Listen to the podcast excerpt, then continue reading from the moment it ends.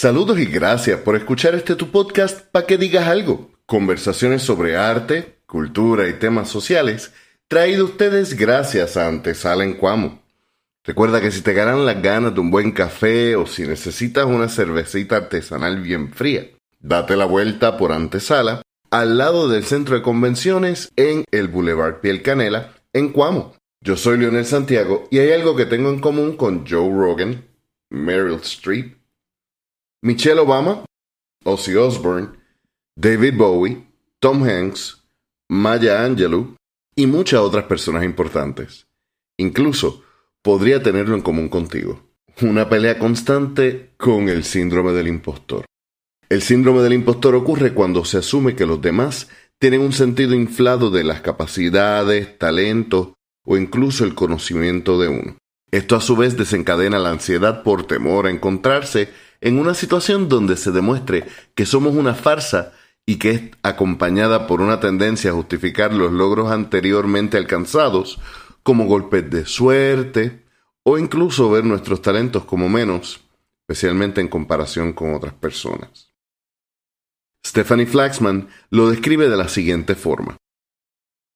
La sensación de que no soy lo suficientemente bueno la idea de que otras personas sí saben lo que están haciendo y la sensación de que la crítica será demasiado dolorosa. ¿Te resulta familiar? Este síndrome fue originalmente estudiado en el contexto del ámbito laboral enfocado en la mujer a finales de la década de los 70 por Pauline Clance y Suzanne Imes, psicólogas pertenecientes a la segunda ola del feminismo y que estudiaron el fenómeno específicamente en mujeres exitosas que batallaban con la sensación de no ser, entre comillas, suficientemente capaces para desempeñarse en puestos que incluso hoy día son principalmente ocupados por hombres. No obstante, el fenómeno del síndrome del impostor es algo que aplica a todas las áreas de la vida sin distinción de género o identidad, y tampoco es algo que exista solamente en el ámbito laboral. De hecho, se da muchísimo en las artes lo cual obviamente es nuestro punto de interés. Y creo que muchas personas que conozco no tienen un problema de bloqueo creativo, sino una batalla constante con el síndrome del impostor. Especialmente con el primero de los síntomas. La idea de que uno no es lo suficientemente bueno o incluso no es tan talentoso como nos dicen las personas a nuestro alrededor. Nos presumimos incompetentes en cuanto al talento o tememos que lo que estemos haciendo sea irrelevante. Quisiera comenzar explicando cuál ha sido mi experiencia con este asunto, principalmente porque estoy hablando solo y todavía me estoy acostumbrando, so bear with me. Yo empecé a escribir para decir lo que no me atrevía a decir. De hecho, por eso yo escribía con un seudónimo. Así podía desconectar mi persona de lo que estaba escribiendo. También empecé a escribir como una forma de lidiar con mi timidez y con mi problema de ansiedad social severa. Saludos al psiquiatra García Bárcena, quien me sugirió que para lidiar con esto nunca tomara un trabajo o una carrera que me tuviera frente al público o que me hiciera centro de atención. Definitivamente la vida ha dado una vuelta bien rara. El caso es que mientras más profundizaba en el arte, más me lamentaba el no haber estudiado literatura y creo que es algo que he mencionado anteriormente. Que conozco bien poquito y que lo que parece muchas veces es una decisión bien pensada en mis poemas tiene horas detrás de ir para adelante, para atrás, editando, reescribiendo, borrando e incluso arrepintiéndome de haber borrado algo que después me parecía que hubiera sido una mejor idea, pero olvidé cómo lo había palabrado exactamente. El punto es que muchas veces leo cosas de algunos compañeros y nosotros no vemos obviamente el proceso que está detrás de la pieza que produce otra persona, sino vemos eso mismo, la pieza. Entonces, leo poemas de, de algunos compas y veo cosas que se sienten tan fluidas, tan... Se me va la palabra en español, tan effortless, que a veces me han dejado ganas de dejar de escribir. Peor aún, yo diría que como gran parte de lo poquito que he aprendido de literatura es gracias a gente que conoce mucho más y que se han tomado la molestia de educarme. Estoy mucho más consciente de lo que es mi desconocimiento. Al menos mi círculo es uno bastante amable y les gusta enseñar. De hecho, Muchos de ellos son educadores y nunca me han hecho sentir menos debido a mi ignorancia. El problema, yo estoy bien claro. Y estamos trabajando en eso. Parte es la idea detrás de estos podcasts donde aprendemos sobre cultura, sobre arte y sobre cositas que son importantes para la comunidad artística, pero también para resaltar de la cultura. Pero eso es otro tema, ya me estaba desviando. Anyway, pues resulta ser que la primera vez que publiqué, que de hecho tuve críticas muy buenas, validaron mi trabajo y me dieron las críticas que necesitaba no solamente para validar que yo debía seguir haciendo esto, sino que también me dieron críticas para aprender y crecer. En una conversación, una conocida hizo una comparación entre un poema mío y uno de Benedetti, lo cual para mí esa comparación era o exagerar mi trabajo o minimizar a Papi Mario, lo cual cualquiera de los dos era como que weird. Le agradecí la analogía y le contesté, mira, la verdad es que no fue a propósito que usé la referencia, yo creo que mi subconsciente es más inteligente que yo. Y otra amiga, que es psicóloga, estaba escuchando la conversación y me recordó que en el proceso creativo ese es el punto del subconsciente. Volvemos. Para mí el logro de haber escrito un buen poema había sido una casualidad. Yo estaba tan preocupado en ser incapaz de llenar unas expectativas que asumía que se tenía sobre mi trabajo, que incluso cuando se me daba una muestra de estar cumpliéndolos, no me sentía merecedor de estos elogios. Y esto es algo que todavía me acompaña. Yo me he perdido mil oportunidades de participar en antologías o se me hace difícil manejar la idea de promocionar mi trabajo porque, volvemos, para mí personas mucho más talentosas que ya deberían estar publicadas o ser más conocidas. Y hay otras personas que están mejor educadas en estos asuntos, por lo cual a veces como que me da timidez presentar mi trabajo. Porque citando a Stephanie Flaxman, la crítica me es muy dura o incómoda o a veces pasa también que lo que uno recibe es el desinterés de la gente y esto siempre le roba la motivación a las personas creativas. De hecho, por eso mismo que yo no publiqué hasta el 2014 más o menos. Y era un sueño de toda la vida que me parecía inalcanzable porque para empezar, no me parecía que yo fuera lo suficientemente bueno en esto y no tenía los suficientes conocimientos como para saber si lo era. Cuando tengo por fin el valor de, recopilar los poemas y empezar a jugar con la idea de publicar, mi entonces esposa me convence de que no era una buena idea invertir en algo que no era importante para nadie más que para mí. Al salir de esa relación, obviamente, pues me propuse cumplir los sueños que había dejado en el tintero y publicar estaba al tope de la lista.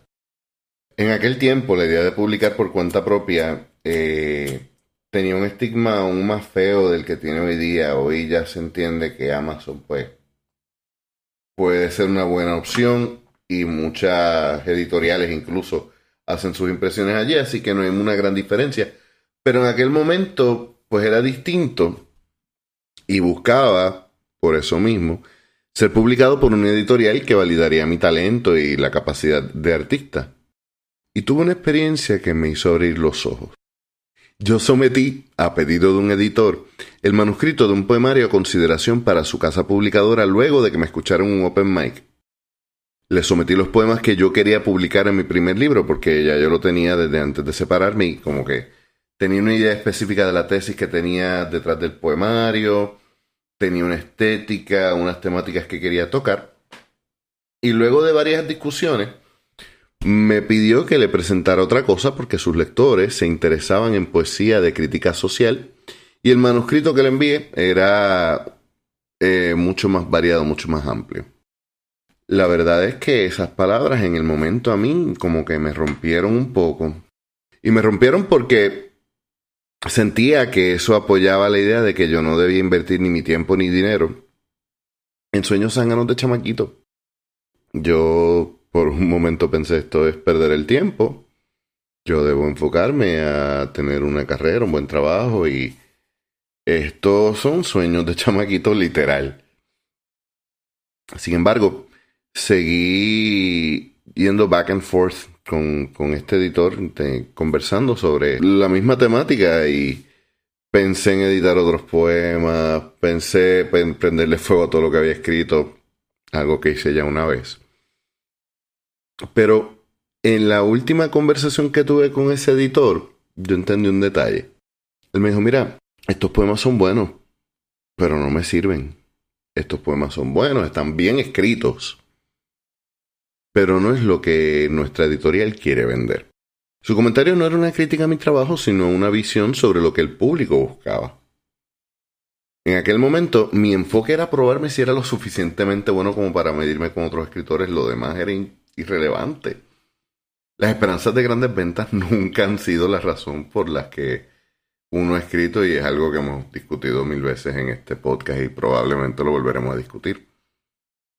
Pero cuando yo caí en cuenta de esto, cuando entendí que la crítica que me estaba haciendo era un señalamiento sobre temática, sobre, mira, esto es lo que vende, me sentí menos preocupado por lo que diría una editorial y me enfoqué más en pulir mi arte.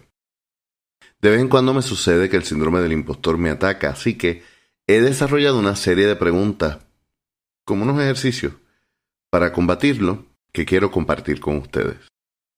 La primera pregunta, y sonará estúpida, de hecho, bastante obvio son los ejercicios, yo simplemente los comparto porque a veces lo obvio se nos va. Pero la primera pregunta es preguntarnos qué estoy haciendo y qué he hecho. ¿Por qué digo esto? ¿Qué es un impostor? En su definición más elemental, un impostor es alguien que se hace pasar por quien no es. Repito, yo conozco personas con estudios posgraduados que han tenido el respeto de personas importantes en su campo y que se sienten que no son realmente lo que se supone que son. Por mucho tiempo, a mí se me hacía difícil decir yo soy escritor, que para mí escritor es García Márquez. Para mí escritor es Marieli Marrero, que tiene varias, varios libros publicados, que tiene una editorial. Gabriela Mistral, persona reconocida.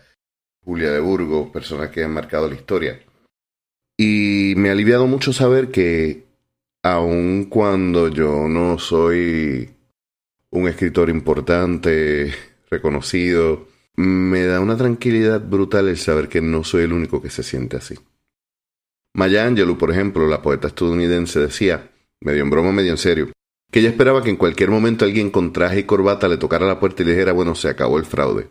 Usted no es una escritora de verdad. Maya Angelou. Hay que preguntarse qué estamos haciendo o qué he hecho. Simple. Si tú estás practicando una forma de arte, eres un artista. Repito, practicar una forma de arte es lo que nos hace artistas. Mientras lo practiques, lo pulas, disfrutes el proceso creativo, eres un artista. Y esto no se falsifica. Esto no puede ser hecho como un impostor, porque es parte de lo que eres tú. Si somos buenos o mediocres, si somos exitosos, si somos totalmente desconocidos a tiempo completo o solo después de 8 a 5, eso no importa. Eres un artista, no eres un impostor. Y pueden quitarte la pasión por crear, pero el impulso siempre va a latir porque de nuevo, no eres un impostor, eres un artista. Esto me recuerda una de las frases que más me gusta de Kurt Vonnegut. Uno tiene que tener cuidado quién pretende ser, porque en esto se convierte en una ocasión hablaba con alguien que conozco sobre el síndrome del impostor y me decía, es que I don't feel like I'm real, yo no siento que yo soy un artista de verdad. Y yo digo, bueno, mano, no sé tú, pero o sea, llevas tantos años escribiendo. Escritor es aquel que escribe. No eres un autor porque no has publicado, pero has pretendido ser un escritor por tanto tiempo que te convertiste en uno. Segunda pregunta. ¿Para quién lo haces? Si estás creando alguna pieza de arte, visual, literario, musical o el que sea, o estás desarrollando contenido y te encuentras con la página vacía, y si no me equivoco, la página vacía la discutimos en el episodio Te bloqueas. Donde hablamos por primera vez sobre el bloqueo creativo. Si no lo has escuchado, deberías escucharlo. Te va a ayudar un montón también. Pero si te encuentras con la página vacía y tu instinto es pensar, yo no sirvo para esto. Yo no soy... Eh, yo, esto me queda grande, esto es demasiado. Es bueno que repases el tipo de trabajo artístico o contenido que has estado haciendo y con qué propósito. Si lo haces porque es algo que amas, hazlo para ti primero. Aduéñate de esto. Disfruta el proceso. Y mientras estés haciendo algo porque te gusta, realmente importa la validación de las otras personas. Esto me recuerda la cita de Florence Foster Jenkins. Esta mujer es el ejemplo vivo de todo lo contrario de una persona con el síndrome del impostor. Ella quiso cantar, pero su familia se lo prohibió. Y creo que le habían hecho un favor al mundo porque cantaba horrible. De hecho, se hizo famosa por pasar a la historia como la peor cantante de ópera en la historia. Se hizo famosa porque cantaba tan malo, pero lo hacía con tanta seguridad que la gente le pagaba por verla cantar súper desafinado y reírse. De hecho, pueden buscarlo, Florence Foster Jenkins. Hay una película que creo que la hizo Meryl Streep. Y en un momento ella dijo, sobre la gente que la criticaba. La gente podrá decir que no debía cantar, pero nunca podrán decir que no canté. Procura primero satisfacer tu deseo de crear. Procúrate por encontrar tu propio estilo, tu propia forma de hacerlo. Y luego preocúpate por lo que otros puedan criticar o señalar. Ahora bien, si tú lo estás haciendo para ganar chao, para aumentar seguidores, etc. Y tu frustración es debido a que no tienes la cantidad de ventas que, que tú esperarías, que no tienes el, el engagement en las redes sociales que deseas. Considera que la posibilidad de que una cantidad menor de ventas o exposición generada por el contenido que presentas no está relacionado a tu nivel de capacidad o talento. Repito, lo que tú te ganes o la gente que te siga no es necesariamente un indicativo de cuán talentoso tú eres. Muchas personas súper talentosas son menos conocidas que otras menos talentosas por no tener las herramientas o conocimiento en publicidad lo cual es otro mundo distinto y aparte.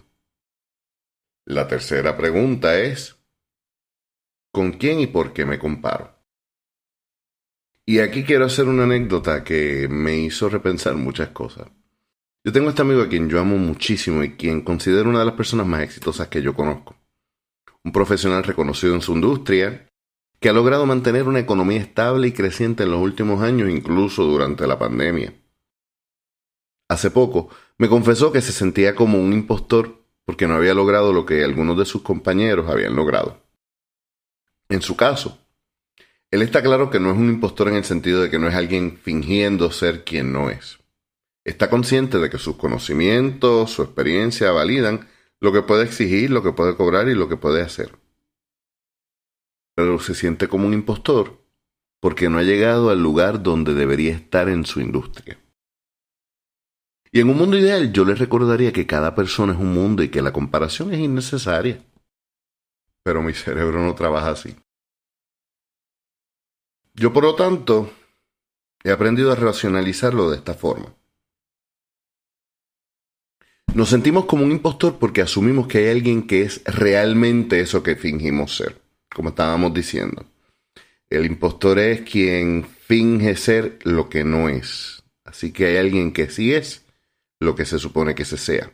Si nos comparamos con los resultados de la otra persona y nos enfocamos en los resultados, vamos a perder la lección que podríamos tener cuando hacemos una comparación saludable. En mi caso, por ejemplo, yo me he sentido como un impostor cuando leo trabajos de amistades, como decía, que parecen tener una facilidad mayor para crear metáfora, cuando veo amistades declamar de memoria y tener el público en la mano, luego de mucho tiempo torturándome con esto, me di cuenta de que hay algo sumamente importante y que lo compartí con este amigo. La comparación con una mentalidad de competencia nos señala cuáles son algunas de nuestras fallas, lo cual no es malo, pero puede ser torturante, como dije. Pero si comparamos con una mentalidad de estudiante, podemos tomar lo mejor de aquellas personas con quienes nos comparamos. No para pensar quién es mejor o peor, sino para conocer qué podemos aprender de otras personas para pulir nuestro trabajo o cumplir nuestras metas, que es el caso de este amigo. Y esto no es una crítica ciega a la competencia. La competencia sana es una excelente herramienta para pulirnos. Tengo una amiga que dice iron sharpens iron. El hierro pule el hierro. Y este tipo de competencia sana entre amistades que el interés es crecer, pues nos ayuda a ejercitar nuestros talentos, porque los talentos, como hablamos anteriormente, es algo que se ejercita, que se practica, que, que hay que, que mantenerlo en movimiento para que crezca. También puede ser una forma de darnos a conocer mientras conocemos a otras personas en nuestro campo. Pero es importante que no dejemos que una participación en una competencia nos defina. Más importante aún, no nos hagamos competencias en nuestra imaginación que no aportan nada a nuestro trabajo, a nuestro talento, a nuestro crecimiento y que lastiman nuestra salud mental, que nos paralizan o disminuyen nuestro deseo de seguir creando. Habiendo dicho esto, me es importante también balancear la cosa. A mí me ha servido mucho el educarme continuamente. Yo he pasado de, diablo, ¿qué rayos estoy haciendo aquí? Yo me siento como un fraude porque no sé qué estoy haciendo. Bueno, no estoy claro en si sé lo que estoy haciendo, pero puedo aprenderlo en la marcha el abrirme a la posibilidad de aprender humildemente, me ha quitado el miedo a que me señalen alguna carencia de conocimiento y me permite aprender con mayor facilidad. Esto, por lo menos a mí, me alivió muchísimo el miedo a la crítica.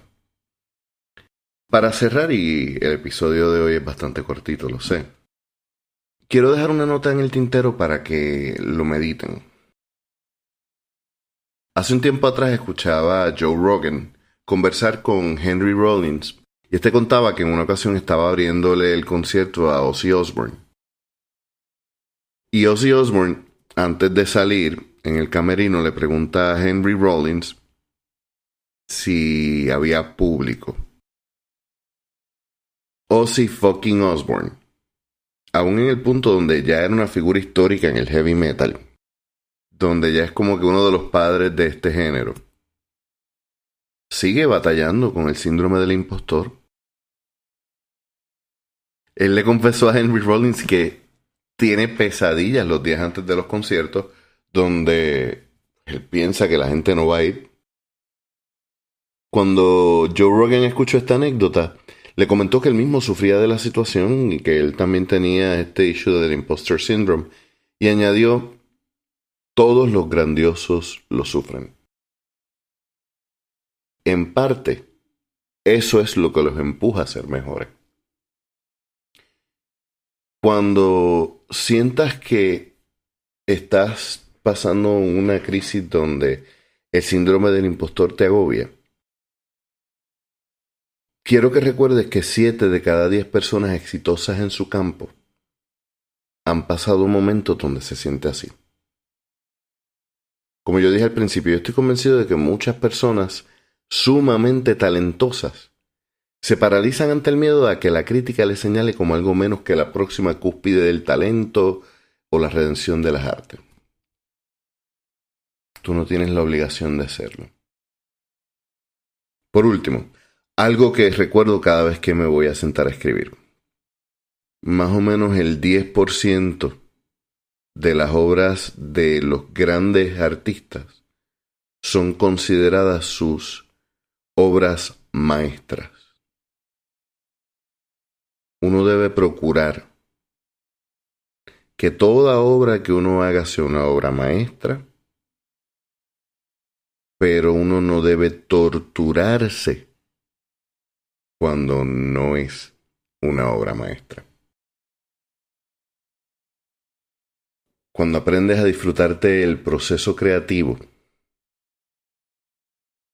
no importa si en tu cerebro todavía está esa vocecita interior diciendo que tú eres un impostor. Porque lo importante es que lo estás haciendo. Bueno, yo lo voy a dejar hasta aquí por hoy porque yo me prometí que me prometí que iba a hacer los episodios solo en una duración que yo pudiera aguantarme hablando solo y a pesar de lo que parecería, no me encanta escuchar mi propia voz. Así que quiero hacer de esto una conversación. Te invito a que nos sigas en nuestras redes sociales para que digas algo tanto en Facebook como en Instagram. Te invito a que visites nuestra tienda en Viral Style. En las notas del episodio va a estar los enlaces. Y también te invito a que me sigas tanto en Facebook como en Instagram. Puedes encontrarme bajo el nombre de Soy San Vega. Cuéntame, ¿Cuál ha sido tu experiencia con el síndrome del impostor? Por lo pronto también les dejo saber que vamos a tomarnos una pequeña pausa para grabar los episodios de la próxima temporada de nuestro podcast, pero les recuerdo nuevamente que por favor nos sigan en nuestras redes porque vienen cosas bien interesantes, entre ellas nuestro primer open mic, nuestro primer evento en antesala para agosto 14. Así que pendientes y nos estaremos escuchando próximamente.